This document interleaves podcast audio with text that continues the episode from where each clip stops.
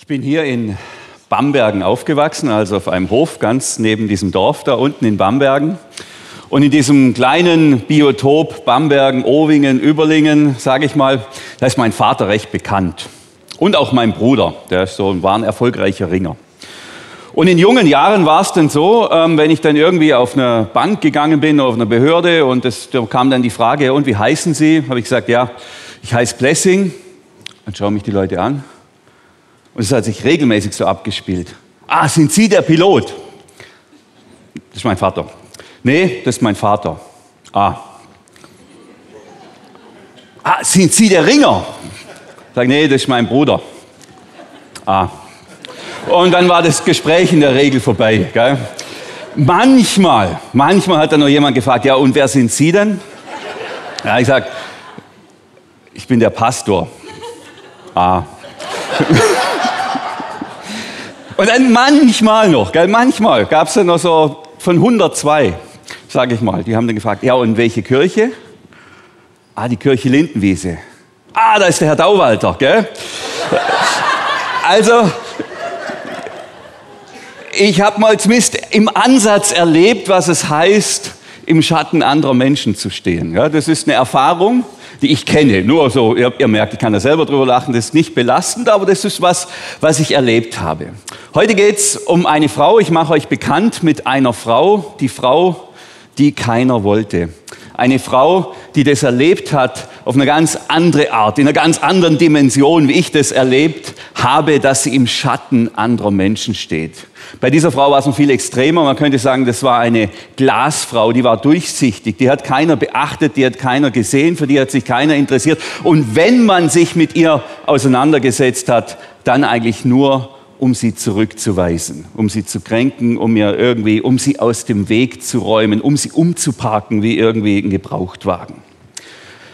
Bevor ich uns jetzt aber bekannt mache mit dieser Frau, nochmal ein kurzer Recap. Letzten Sonntag durfte ich ja predigen hier. Die Predigt hieß von Geber und Nehmer Menschen. Und da muss man, werde ich jetzt immer wieder drauf Bezug nehmen. Und ich weiß, dass nicht alle da waren letzten Sonntag und ich kann euch nur einladen, die Predigt im, bei YouTube nochmal anzuhören oder anzuschauen, weil das wäre zu mies, wenn ich jetzt auf diese Predigt die 50 Minuten gehe, noch das an, die letzten 45 Minuten von letzten Sonntag auch noch drauf packe.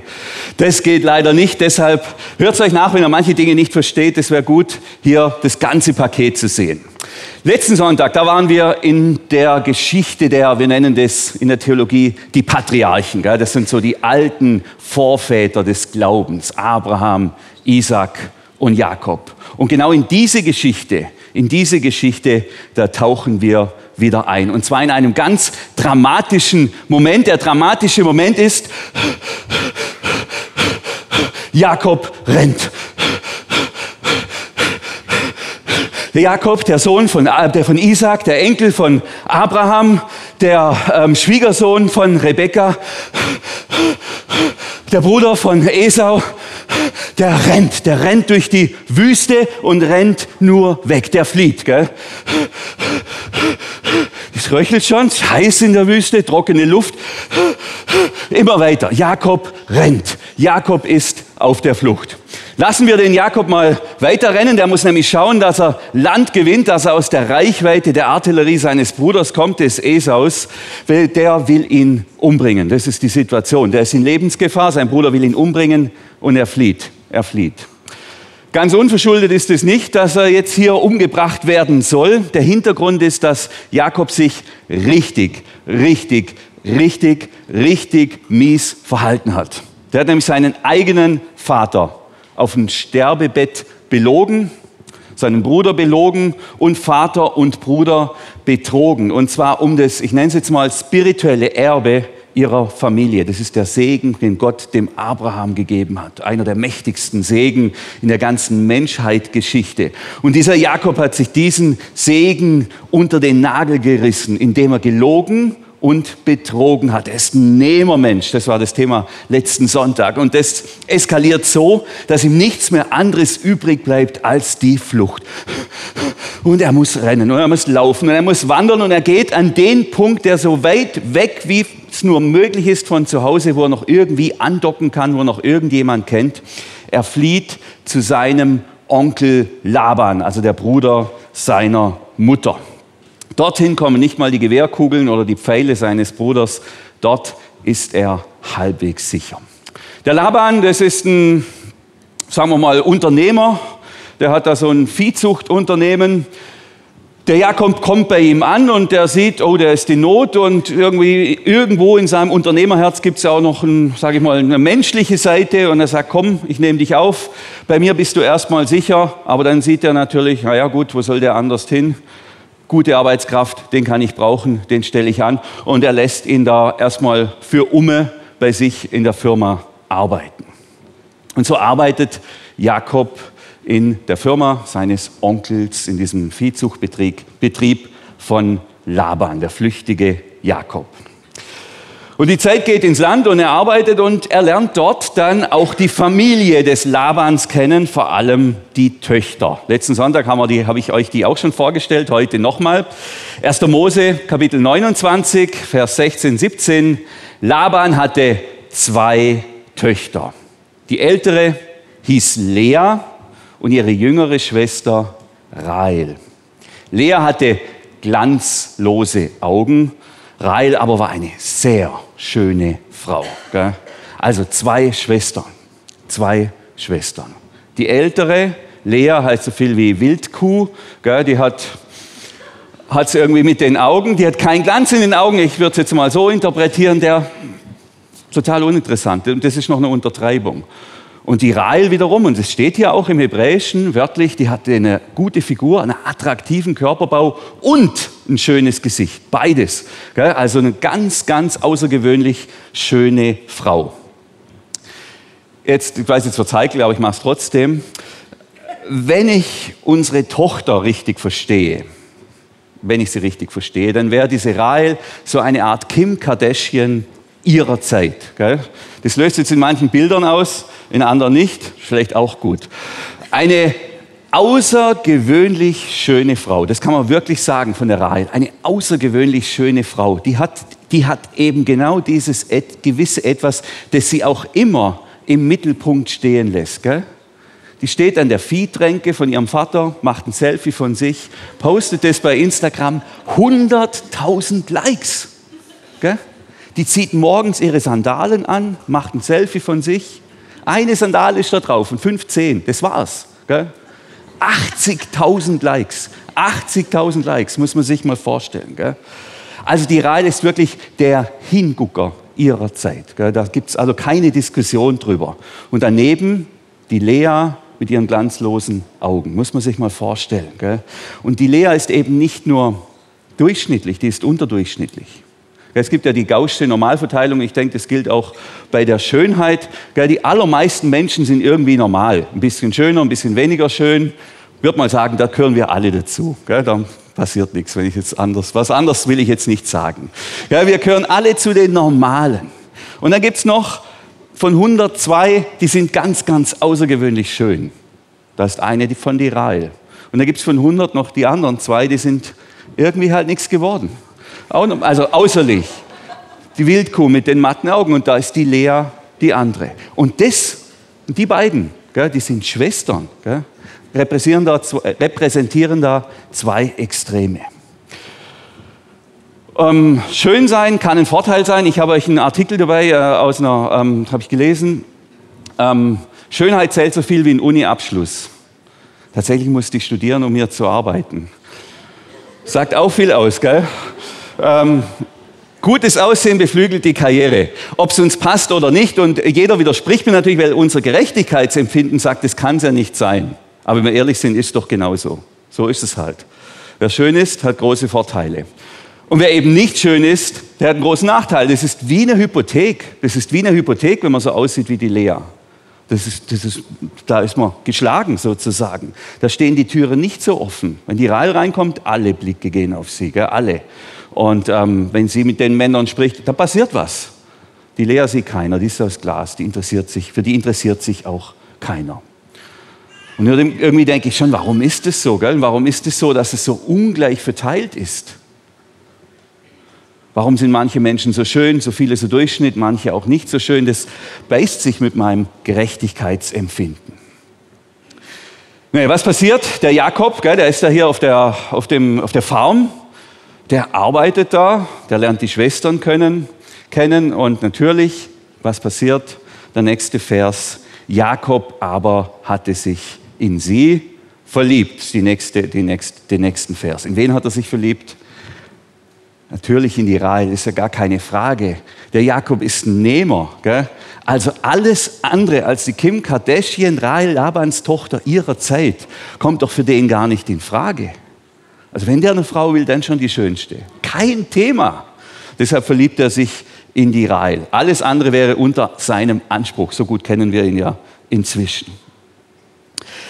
Also äh, Jakob arbeitet auf der Farm und er flirtet. Aber so, dass es der Schwiegervater nicht merkt, ist ja klar. Gell? Nicht, dass da irgendwie was rauskommt. Und es ist da mal wieder ein langer Arbeitstag gewesen. Der Jakob war draußen irgendwo in der Wüste, hat da irgendwelche Tiere noch versorgt und der Laban kommt mit seinem Quad angefahren, gell, wie die Chefs das machen. Kommt daher und äh, redet da mit ihm. Die stehen dann am Viehgatter und ähm, er sagt, du, ich habe dich gerne aufgenommen äh, bei mir. Ich bin ja ein ganz großzügiger Mensch und ich sehe, du machst ja auch ganz gute Arbeit.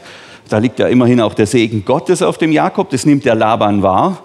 Ähm, und er sagt ihm, du, ich würde dich gerne auch bezahlen. Was hast du denn für Vorstellungen? Was hättest du denn gern für deine Arbeit hier bei mir? Wahrscheinlich hat er da so in Mindestlohnkategorien äh, gedacht. Und ähm, der Jakob, ein Nehmer, der weiß, was er will. Und er antwortet folgendes, ähm, ich will sieben Jahre für dich arbeiten, wenn du mir Rahel gibst. Das ist der nächste Vers. Sieben Jahre will ich für dich arbeiten. Jetzt sind uns solche Gespräche fremd. Und das ist auch gut so. Frauen sind keine Handelsware mehr. Aber wir müssen uns der Tatsache stellen, dass es eben vor vielen tausend Jahren genau so war. Da haben die Männer das abgemacht. Was ist die Frau wert und was muss ich tun, damit ich die heiraten kann? Und die handeln da, die, handeln, die machen da einen Deal miteinander. Und der Jakob sagt, ja, also sieben Jahresgehälter kann ich mir vorstellen. Ähm, dafür würde ich sie nehmen. Ihr Männer, jetzt könnt ihr mal euer Jahresgehalt mal sieben machen und eure Frau anschauen. Gell? Dann merkt man mal, was, wie kostbar die ist. Hallo? Ähm, jetzt ist der ähm, ähm, Laban, der ist nicht blöd, und, ähm, aber er sagt, okay, das machen wir. Er sagt sogar noch lieber nehme ich dich wie irgendeinen anderen dahergelaufenen Flüchtling. Und wieder Jakob arbeitet. Er arbeitet und er arbeitet und jetzt drehen wir einfach die Uhr mal, ähm, den Kalender einfach, tak, tak, tak, sieben Jahreskalender blättern wir durch, durch, durch. Und jetzt ist sieben Jahre später. Sieben Jahre hat der Jakob gearbeitet und wir lesen hier in der guten Nachrichtübersetzung ist so schön, äh, in der Hoffnung für alle Übersetzung so schön ähm, formuliert, die sieben Jahre, die er für Rahel arbeiten musste, vergingen für ihn wie im Flug. So groß, so groß war seine Liebe zu ihr. Also wir sehen, der Jakob meint es ernst für seine Frau und er ist sich nicht so schade, hier auch äh, im Mist zu arbeiten und im Dreck zu arbeiten und im Blut zu arbeiten und in der Hitze und in der Kälte, alles. Gell? So groß ist seine Liebe und die Zeit vergeht wie im Flug. Und trotzdem entsteht, und so deute ich das, und wir dürfen mir gerne widersprechen, nicht jetzt, aber vielleicht nachher dann, wenn ihr das anders seht, ähm, entsteht bei diesem Jakob in, in diesen sieben Jahren sowas wie eine ungesunde Fixierung auf diese Frau. Also wirklich irgendwas Ungesundes kommt da rein. Denn die sieben Jahre sind um und er geht dann zu seinem Schwiegervater. Danach ging er zu Laban, also Schwiegervater in Spee, ist ja noch nicht, gell, und sagte, die Zeit ist um, gib mir Rahel, meine Braut. Ich will sie nun endlich heiraten und das Bett mit ihr teilen. Gell. Sieben Jahre sind um und jetzt ähm, würde ich gerne mit ihr ins Bett steigen sagt in der orientalischen Kultur. Gell? Also es wäre für mich schon ganz schön schwierig, wenn einer unserer zukünftigen Schwiegersöhne zu mir käme und sagt, gib, drück jetzt mal die Tochter raus, ich würde gern mit dir ins Bett steigen. Überhaupt, wenn der über Sex mit meinen Töchtern redet. In meiner Gegenwart, ich bin ein friedliebender Mensch. äh, Aber es wäre komisch. Und das macht er. Und wir sind in der orientalischen Kultur, wir sind in einer anderen Zeit. Das geht gar nicht. Das geht wirklich gar nicht, was er da macht. Äh, aber der ist so, und, und das meine ich, da, da hat da so ein, da hat da so eine Fixierung auf diese Rahel. Und ich, ich kann mir vorstellen, in diesen sieben Jahren, wenn er da einsam irgendwo arbeiten musste, da hat er, hat er sich genährt mit Bildern, mit Fantasien von der Rahel und wie das einmal sein wird, wenn sie zusammen sind. Und er steigert sich da so rein.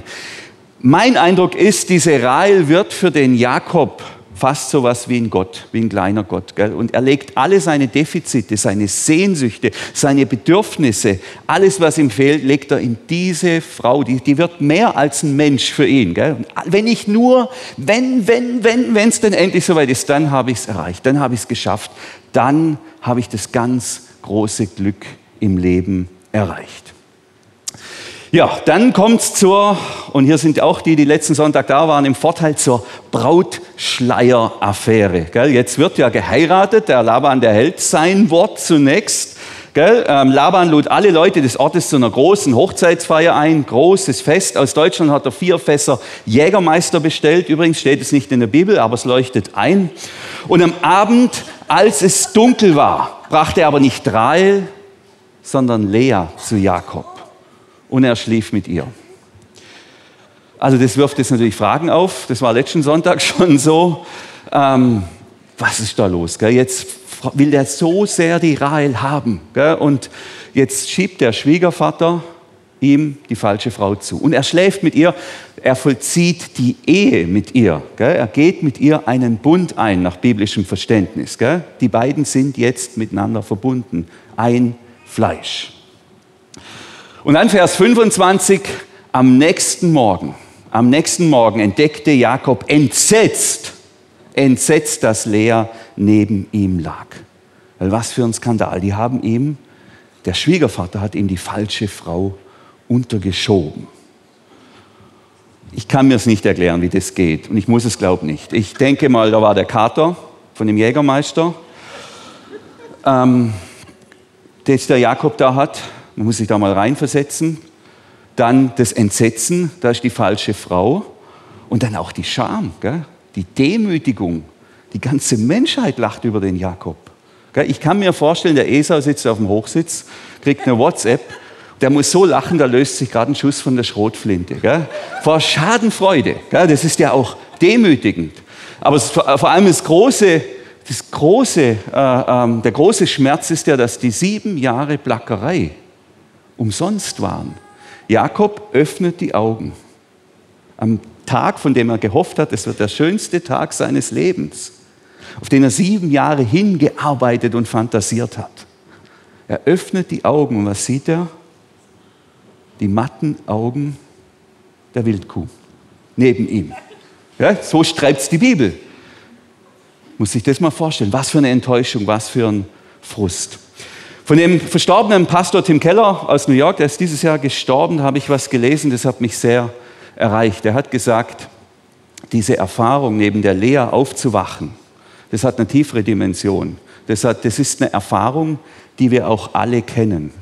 Das, ist, das passiert immer dann, das passiert immer dann, wenn wir etwas vergöttlichen, wenn wir etwas erheben, wenn wir meinen, wenn ich diese eine Sache habe, wenn ich das habe, dann bin ich glücklich. Und dann bekommen wir diese eine Sache und machen die Augen auf und stellen entsetzt fest, wir wurden betrogen. Ich bin gar nicht so glücklich. Da fehlt mir was. Das kann ein Partner sein oder ein Kind oder ein Haus oder ein Job oder was auch immer. Ich erinnere mich noch vage, wie das war, als ich noch ähm, Single war. Da, ähm, da, da denkt man jetzt, wenn ich das habe, wenn ich das habe, dann habe ich es geschafft. Dann bin ich wirklich glücklich, dann bin ich erfüllt. Und dann habe ich, was ich immer haben wollte, von dem ich mir alles erhofft habe. Und irgendwie funktioniert das nicht. Das, ich bin nicht glücklicher als vorher. Das ist dieses Aufwachen neben der Lea. Und es kann sich ein Leben lang immer wieder abspielen und wiederholen. Meine Frau und ich, wir haben mal eine Familie betreut vor vielen Jahren. Die haben eine Flüchtlingsfamilie, die haben in einem Haus gelebt und da gab es große Probleme, großen Stress mit den Nachbarn. Und sie haben mir gesagt, wenn wir nur endlich, endlich, endlich eine neue Wohnung hätten, dann wäre alles gut. Und irgendwann hat es geklappt und es gab die neue Wohnung. Nach ein paar Wochen, wenn wir nur endlich, endlich ein Auto hätten, so ein schön großes Auto wie ihr, dann wäre alles gut. Endlos, endlos geht es immer weiter. Und da muss ich nicht auf andere zeigen. Da bin ich bei mir. Wenn ich nur das hätte oder das hätte. Und so wird die Reihe wie ein Platzhalter. Die wird wie ein Platzhalter, wo ich alle meine Bedürfnisse und Sehnsüchte und Hoffnungen, meinen, ich glaube, Jesus wird so sagen, meinen Hunger und Durst, den ich eigentlich nach Gott habe, aber nicht so richtig spüre, das packe ich da rein. Und wenn ich das da reinpacke, dann wache ich neben der Lea auf und stelle fest, irgendwie wurde ich betrogen unseren letzten Hunger, unseren letzten Durst, den kann eben nur Gott stillen. Kein Mensch, keine Sache, keine Umstände, keine Rente, gar nichts. Nur Gott. Nur Gott kann uns unseren letzten Hunger stillen. Und das ist meine Einladung, gell? Ähm, nicht irgendwelche Menschen in die Höhe zu heben oder irgendwelche Dinge oder irgendwelche Sachen und zu meinen, da werde ich glücklich, wenn ich das habe, sondern zu Gott damit zu gehen. In der eigenen Bedürftigkeit und Lehre. Jetzt haben wir uns tiefe Gedanken gemacht gell, über diese Lea-Situation. Der Jakob, der macht sich keine tiefen Gedanken. Der macht die Augen auf, er sieht die Lea und rastet völlig aus. Gell. Kann man sich auch vorstellen. Er merkt, er wurde betrogen. Der wurde von seinem eigenen Schwiegervater betrogen. Gell? Ähm, und er rast zu seinem Schwiegervater sofort raus, rüber zu dem, zum Haus in seine, in seine Unternehmervilla, reißt ihn aus dem Bett und sagt, ähm, was hast du mir angetan? Gell? Warum hast du mich betrogen? Ich habe für dich gearbeitet, sieben Jahre lang, um Rahel zu bekommen. Und der Laban antwortet so ganz schlicht, es ist bei uns nicht Sitte, die Jüngere vor der Älteren zu verheiraten. Gell? Also was er eigentlich damit sagen will, die ältesten Ladenhüter, die bekomme ich nie los.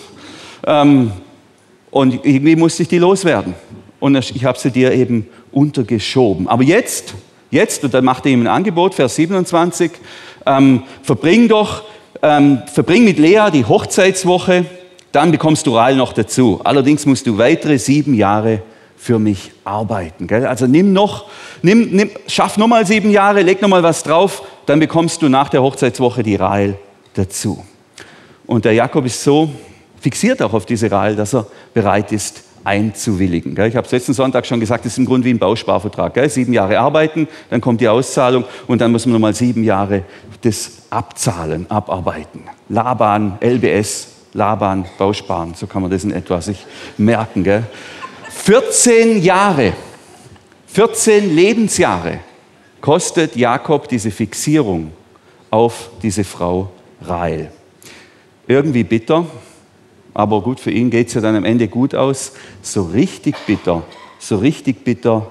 Und jetzt wechseln wir die Perspektive und jetzt tauchen wir ein in die Geschichte der Frau, die keiner wollte. So richtig bitter ist die Situation vor allem für eine, nämlich für die Lea. Jetzt tue ich mich da ein bisschen schwer, mich in die Lea wirklich emotional hinein zu versenken. Aber ich ahne, ich kann ahnen, wie sich das für sie anfühlt. Sie ist nicht mit Schönheit gesegnet, darüber haben wir schon gesprochen. Die Menschen beachten sie entweder nicht oder wenn sie sie beachten, dann um Witze zu machen oder um sich die große Frage zu stellen, wie es sein kann, dass so eine Schwester so eine Schwester hat. Gell?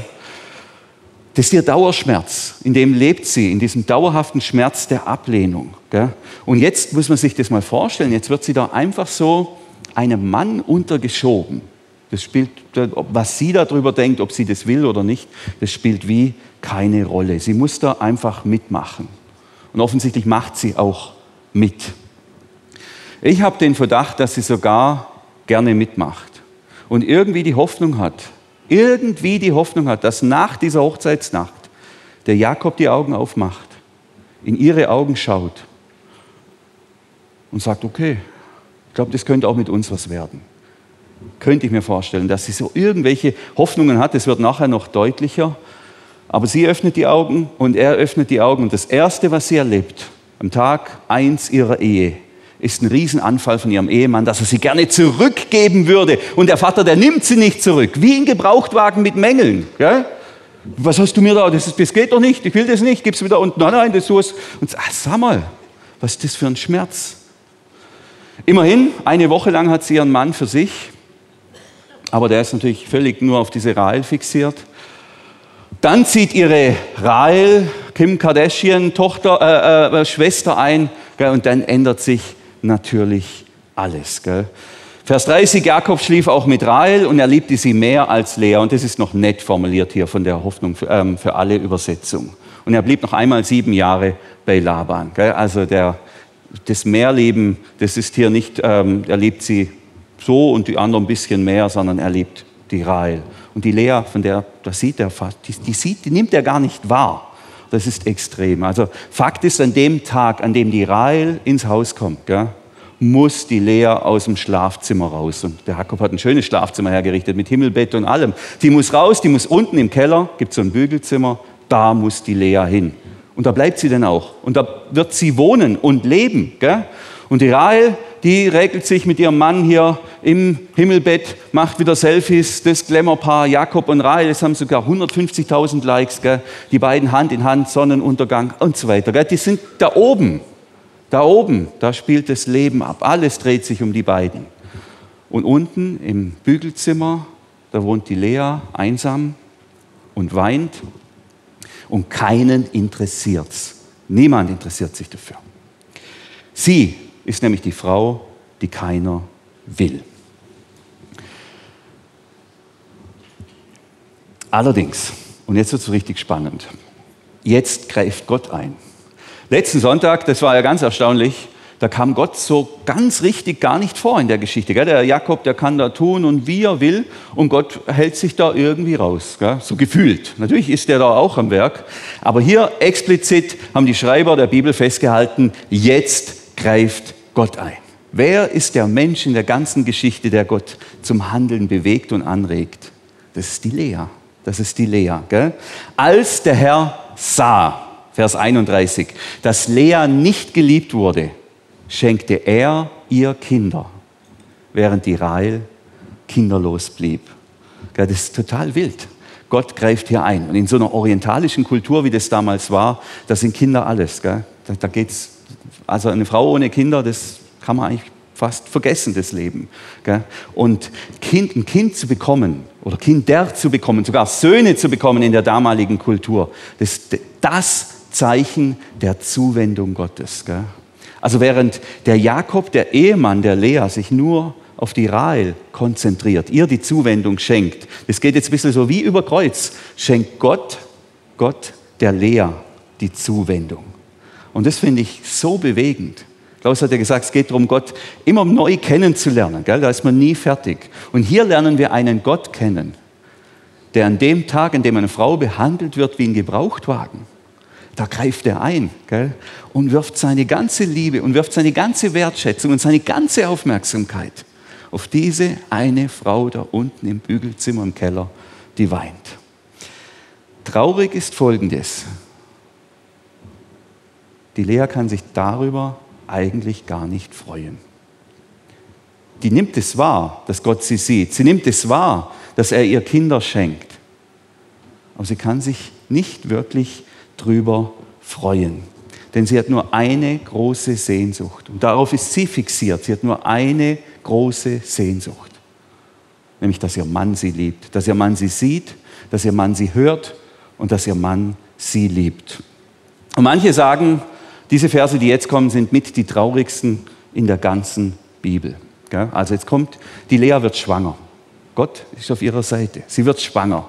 Und sie nennt, Vers 32, ihren ersten Sohn Ruben und jeder der Namen ihrer Söhne hat eine Botschaft. Und die Botschaft in diesem Namen, den dieser, mit dem dieser Ruben dann ein Leben lang rumlaufen muss, ist, der Herr hat mein Elend gesehen, jetzt wird mein Mann mich lieben, weil ich ihm einen Sohn geschenkt habe oder geboren habe. Gell? So heißt das Kind, jetzt wird mein Mann mich sehen, jetzt wird er mich lieben. Gell? Alles, ja, ich freue mich über das Kind, aber endlich, jetzt passiert es. Jetzt, jetzt wird er mich sehen. Jetzt darf ich hoch ins Schlafzimmer. Jetzt darf ich bei ihm, neben ihm sitzen beim Essen. Und wisst ihr, was passiert? Der Jakob tut es nicht. Ja, der Jakob, der ist ein Nehmer, der liebt die Rahel, der ist auf die Rahel fixiert. Er kommt runter, freut sich über die Babys, keine Frage, gell? der ist ja stolz drauf und, und, und ist da mit den Kindern und das ist ihm schon wichtig. Aber die Lea bleibt im Bügelzimmer. Sie bleibt die Nummer zwei. Auch mit Sohn sieht der Jakob diese Frau nicht. Das, was sie sich am allermeisten wünscht, das, wonach sie sich am allermeisten sehnt, geliebt zu werden von ihrem eigenen Mann. Sie ist immerhin die Erstfrau. Ähm, das wird ihr verwehrt. Dann bekommt sie einen zweiten Sohn, gell? Den, ähm, den Simeon. Der Herr hat gehört, dass ich nicht geliebt werde. Wieder trägt sie das in die nächste Generation. Sie ist die ungeliebte Frau. Gell? Und so heißt der Sohn, so heißt der Bub. Ähm, das ist das Thema. Nicht die Freude über den Sohn, sondern dass sie ungeliebt ist. So groß ist ihre Wunde, so groß ist ihr Schmerz. Also wir sehen im, im Leben der Dea gibt es ein großes Defizit, das ist, dass sie nicht geliebt wird von ihrem Mann. Und sie sehnt sich nur nach dieser Liebe. Sie freut sich über die Kinder, ja, aber vor allem sehnt sie sich danach, geliebt zu werden. Wenn nur mein Mann mich sehen würde. Und ich nehme an, da können die meisten von euch, von uns andocken. Ich kann da auch andocken, dass es da Löcher gibt im Leben. Nicht, bei mir sind sie nicht so groß, aber kleine. Bei anderen sind sie größer. Gell? Das kann zum Beispiel die fehlende Gesundheit sein, wo ich sage, wenn ich nur das, wenn ich nur das hätte, gell? wenn ich äh, äh, endlich die Krankheit los wäre, wenn ich endlich gesund wäre, dann wäre alles gut. Gell? Und das ganze Leben dreht sich um dieses eine Loch. Wenn ich nur einen Partner hätte, wenn ich Kinder hätte, wenn ich nur den Erfolg hätte, wenn ich nur das Haus hätte, nach dem ich mich so sehne oder was auch immer, oder wenn ich die Berufung hätte, die Gott mir dann sagt und so weiter. Gell? Wenn ich nur das hätte, gell? Dreht sich alles drum. So ist es bei der Lea auch. Alles dreht sich nur darum. Sie fixiert sich da so drauf, was ja auch verständlich ist, was ja auch eine permanente Zurückweisung ist, die sie da erlebt. Dann, sie wurde wieder schwanger und brachte erneut einen Sohn zur Welt, Vers 34. Jetzt wird Jakob sich mir endlich zuwenden, weil ich ihm drei Söhne geboren habe, sagte sie. Deshalb nannte sie ihn Levi. Jetzt, jetzt habe ich doch drei Söhne bekommen. Jetzt wird er mich doch endlich sehen, mein Mann. Wieder diese Sehnsucht. Und was passiert? Und die Rahel bleibt im Schlafzimmer, macht ihre Selfies im Himmelbett und sie unten im Bügelzimmer, im Keller. Ihr Mann freut sich, keine Frage. Aber er wendet sich ihr nicht zu. Gell? Ihre Wunde schließt sich nicht und wird nicht geschlossen. Und doch passiert nach diesem dritten Kind, nach der Geburt von dem Levi, sowieso ein interessanter Stamm, ähm, der von ihm ausgehen wird, passiert was ganz Interessantes. Irgendwie, irgendwie da unten in diesem Bügelzimmer im Keller mit den Tränen und den Babys, irgendwas verändert sich in der Lea. Gell? Und mir scheint, sie realisiert das erste Mal so richtig, was es heißt, dass sich Gott ihr exklusiv zuwendet und dass Gott sie anschaut und dass er sie sieht und dass er ihr seinen Segen zuteil werden lässt. Und sie realisiert, ich bin nicht die Ungeliebte. Ich habe eine große Wunde, weil ich von meinem Mann nicht geliebt werde, aber ich bin nicht die Ungeliebte. Gell? Der Schmerz der menschlichen Zurückweisung ist noch da, aber sie kann mehr aus dieser Kraft und aus dieser Zuwendung Gottes leben. Und folgendes passiert. Schließlich wurde ihr vierter Sohn geboren. Ich will den Herrn preisen, sagte sie und nannte ihn Judah, das heißt Lobpreis. Danach bekam sie vorerst keine Kinder mehr.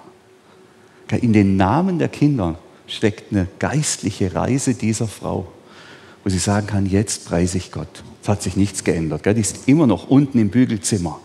Aber wer vorbeiläuft, der hört durch den Lichtschacht, so groß ist der Herr. Singt, die singt, die freut sich.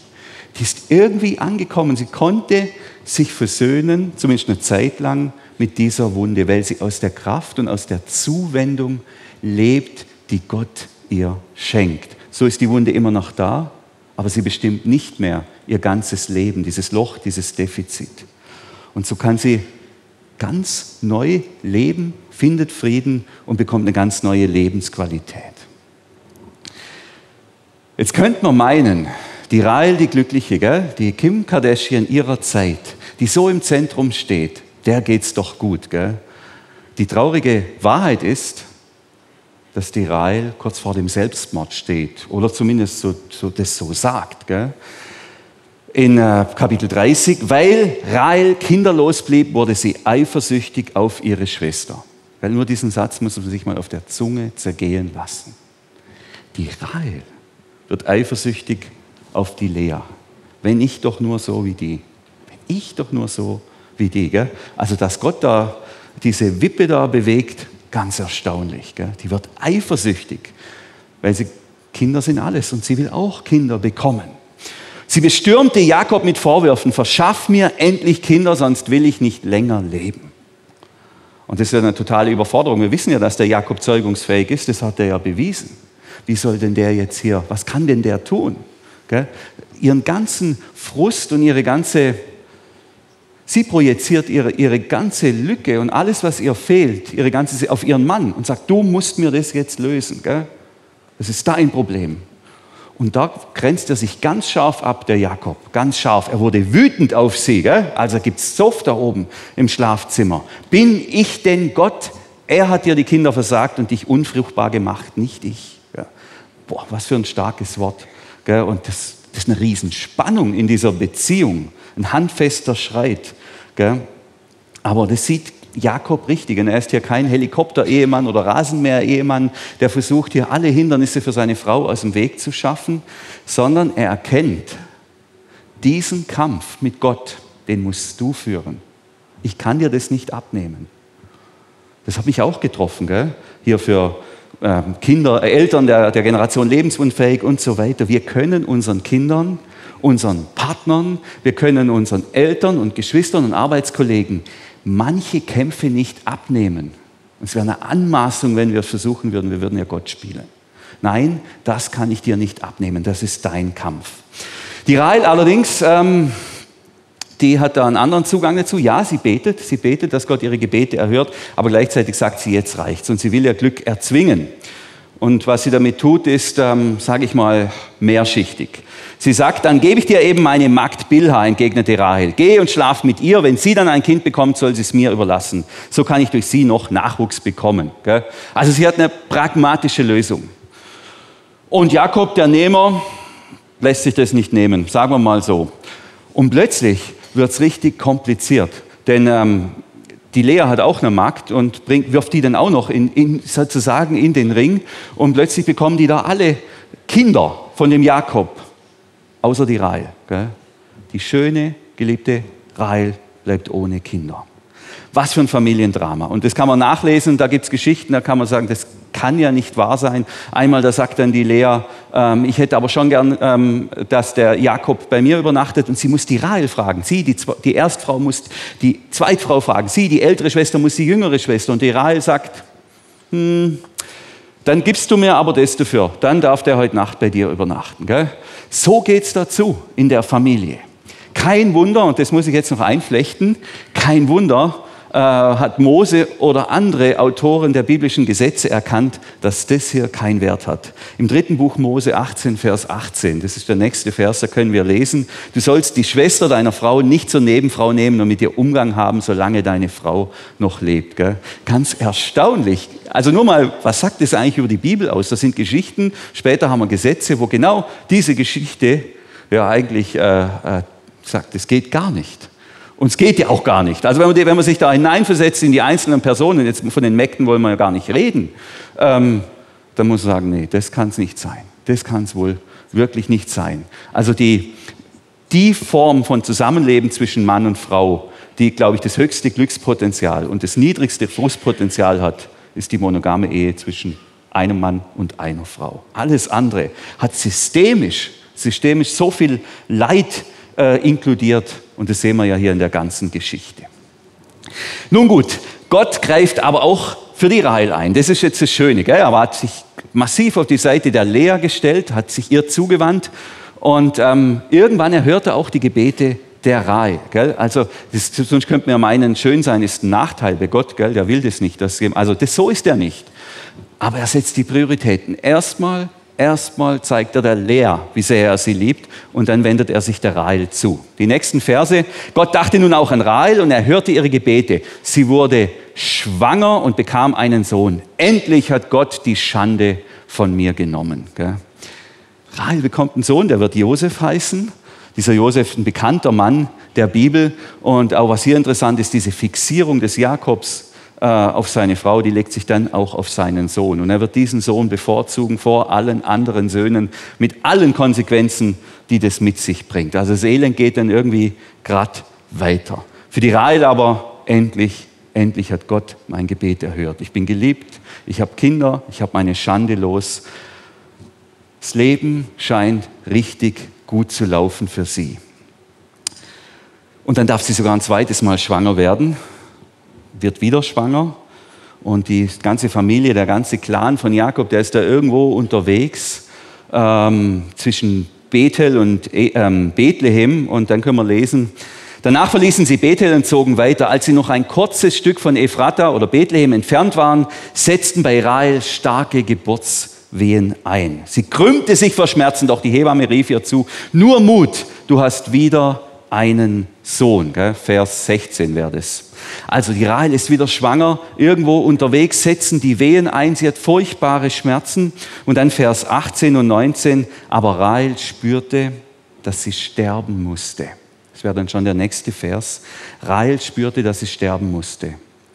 Sie kann das Kind aussagen, Benjamin heißt der Bub, aber sie stirbt. Rahel starb und Jakob begrub sie an der Straße nach Ephrata, das jetzt Bethlehem heißt. Irgendwie krass, gell? was für ein Schock. Gell? Die schöne, junge Rahel muss sterben. Gell? Plötzlich, plötzlich scheidet sie aus dem Leben. Benjamin ist weise, ähm, der ähm, Josef ist weise. Und man fragt sich, hä? Ist das jetzt das Ende der Geschichte? Das Leben dieser schönen Frau endet doch viel zu früh. Endet viel zu früh. Warum? Warum stirbt die so früh? Warum sind ihre Kinder Waisen? Warum kam die Lea so hässlich auf die Welt? Gell? Offensichtlich schreibt Gott hier mit jedem seine ganz eigene Geschichte. Das Schöne ist, Gott wendet sich jeder dieser Frau und überhaupt jedem Menschen in dieser Familie zu. Und jeder erlebt in seinem Leid Gott. Ja, und dann ist natürlich die Frage, wie geht denn jetzt die Geschichte der Lea weiter? Was passiert mit der Lea? Und da kann ich nur sagen, wir wissen es nicht. Das war dann schon wieder nicht wichtig genug, auch für die Autoren nicht, der Bibel das aufzuschreiben, wie es weitergeht. Sagt viel aus. Ähm, allerdings, indirekt erfahren wir noch was. Jahrzehnte später, wirklich Jahrzehnte später, der Josef war noch ein kleiner Bub gerade eben, jetzt Viele Jahre später ist er schon ein reifer, stattlicher Mann, der Vizekönig von Ägypten, vermutlich der zweitmächtigste Mann der Welt. Also der hat es richtig weit gebracht. Der holt den Jakob, der holt die ganze Familie zu sich und Jakob stirbt. Ähm, und dort erfahren wir ein ganz interessantes Detail, so nebenher.